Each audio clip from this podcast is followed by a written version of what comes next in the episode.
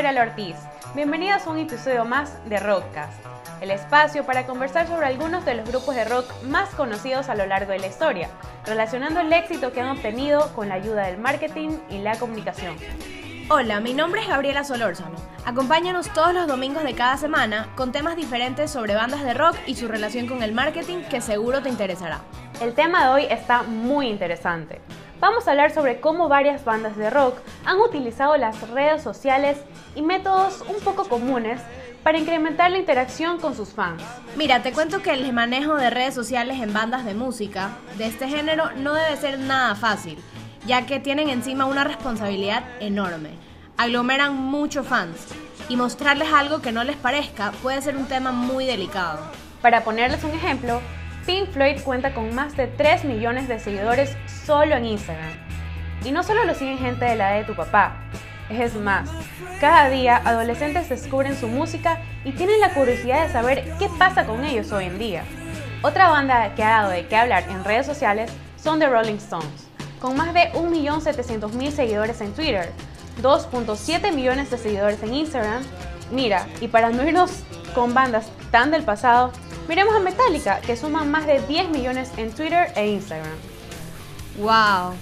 Vaya manejo de redes sociales las que tienen estas grandes bandas de rock, sabiendo que tienen ya un target consolidado a través de los años y cada vez se renuevan poniendo como un objetivo a sus conciertos. En el caso de Metallica, invitando a sus fans de una manera enganchante y haciendo una publicidad muy atractiva, recordando frases de las canciones y acontecimientos que solo los verdaderos fans pueden reconocer.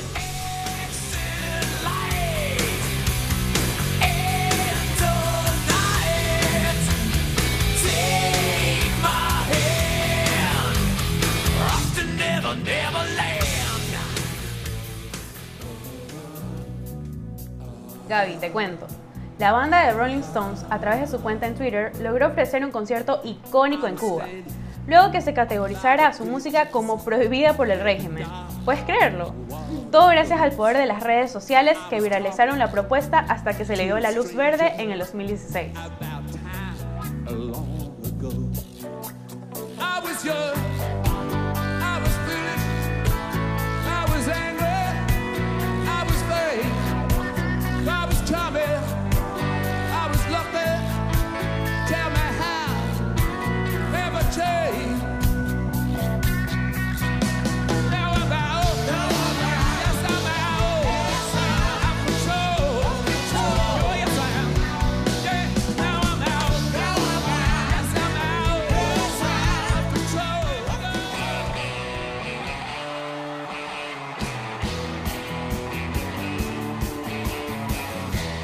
Es inevitable el poder de las redes sociales en el ámbito musical.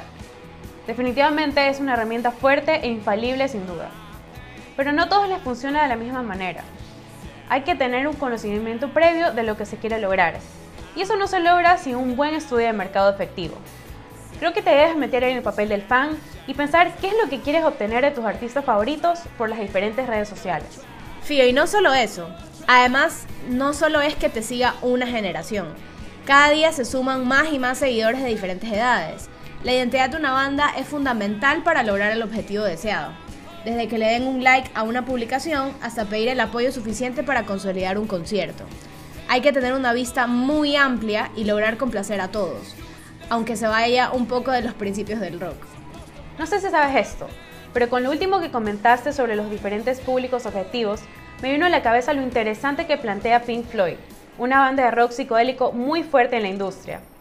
Obviamente ellos nos pueden dar subiendo memes o fotitos, por lo que lo que ellos hacen es cautivar a las nuevas generaciones con fechas o recuerdos que la banda han vivido, sobre todo en Twitter, haciéndolo como estrategia para crear conversaciones.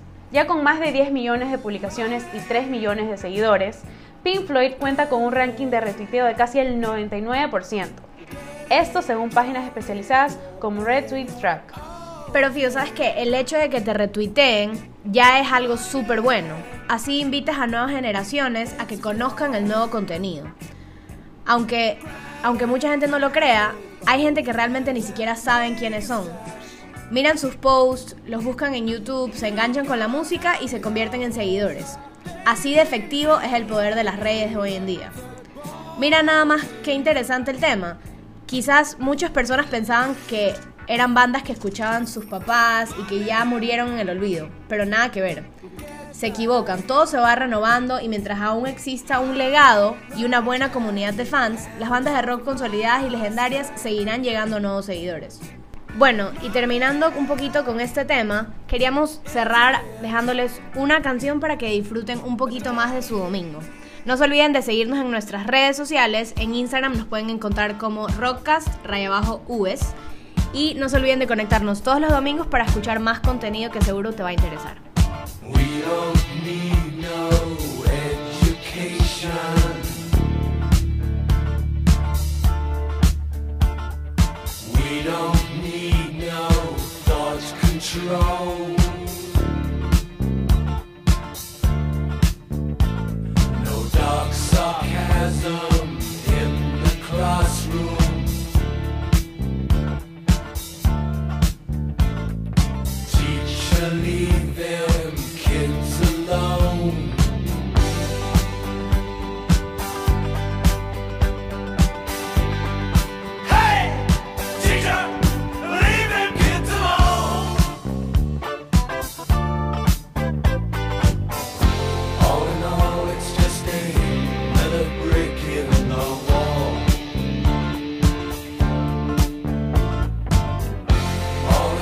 your